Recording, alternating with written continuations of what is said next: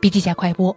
秦英特中国研究院院长吴干沙说：“他认为，在未来的十到十五年之间，所有跟人或物的交通相关的所有产业都将会被重新定义。”吴军新书当中呢有这么一句话：“智能时代稳定社会状态里的二八法则都不再适用，只有百分之二的人能够完成跨越，其余百分之九十八的人都会陷入或迟或早被人工智能替代的担忧。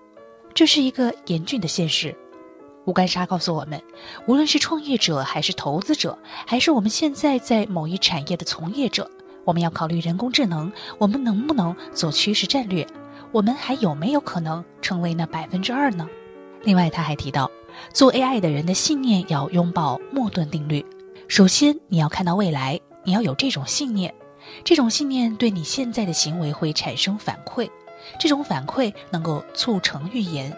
能够直接或间接地促成自我实现，这种信念和愿景促使今天世界的改变。好了，深度学习还需关注笔记侠微信公众号，阅读完整版笔记还原。